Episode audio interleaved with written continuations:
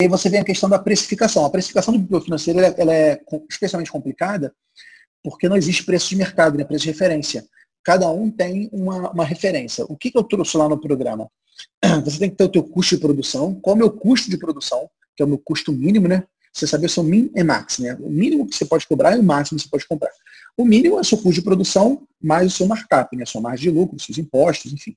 Esse é o, é o, é o que se tem é, de trabalho. Na nossa empresa, nós, quando a gente vai para esse, esse debate de custo mínimo, a gente tenta colocar 50% de margem de lucro nesse nosso custo mínimo. Então, fazendo uma, uma conta, a gente faz isso por estagiário. O estagiário custa para a gente 700 reais por mês. Esse cara trabalha 100 horas por mês, então dá é, 7 reais por hora. Aí coloca, enfim, a gente faz essa conta e chega num preço mínimo, que é o mínimo para aquele cara que a gente quer fazer um BPO, mas não quer perder dinheiro com ele. Esse é o preço mínimo mais a margem de, de, impostos, lucro, no nosso caso, inclusive, a comissão do contador consultor, né, que é o nosso sócio, então ele também entra nessa conta, acaba encarecendo um pouco mais o nosso, nosso preço. E o preço máximo, na minha opinião, o preço máximo tem que ser menor do que o preço que, que o cliente teria contratando um funcionário próprio.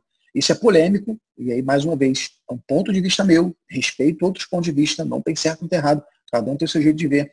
Mas eu acho que o BPO financeiro é difícil a gente emplacar ele como um produto premium um produto que as pessoas vão pagar muitas vezes mais caro do que o custo de produção. Porque BPO financeira é Business Process Outsourcing, outsourcing, terceirização. Tudo que você terceiriza para o outro, cara, existe uma lógica de custo. Existe uma lógica de terceirização de hora homem. E quando você entra nesse jogo, é difícil você fugir dessa, dessa lógica. É por isso que, assim, eu entendo que o BPO financeiro não é um preço, não é um serviço para o preço máximo, sabe? Se cobrar preço caro. A gente tem que cobrar preço caro na consultoria. Aí sim, é diferente. BPO financeiro de consultoria financeira. BPO financeira você está processando. Quantos receber, quantos pagar, conciliação.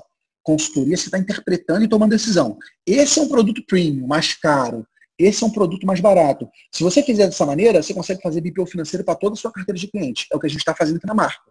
Todos os clientes terem BPO financeiro. E só vai ter consultoria financeira quem tiver dinheiro e estiver disposto a pagar mais. Agora, se você mistura BPO financeiro com consultoria financeira, você fica com um produto caro, e que, portanto, poucos empresários vão poder contratar. No passado, quem viu o programa talvez vai lembrar da nossa história na BPO, a gente era assim. A gente misturava todo, todo serviço de BPO financeiro para a gente tinha que ter processamento financeiro, mais reunião de sócios, mais gestão orçamentária. Tudo era assim. Ficou um produto caro, nem todo mundo podia comprar. No momento que a gente é, segmentou a proposta, processamento financeiro é é uma coisa, consultoria financeira é outra, low ticket, high ticket, quando a gente começou a fazer essa estratégia, a gente começou a ter mais clientes no BPO financeiro. Tendo mais clientes no BPO financeiro, a gente começou a colocar a contabilidade em dia, porque a gente passou a importar do, do, do financeiro.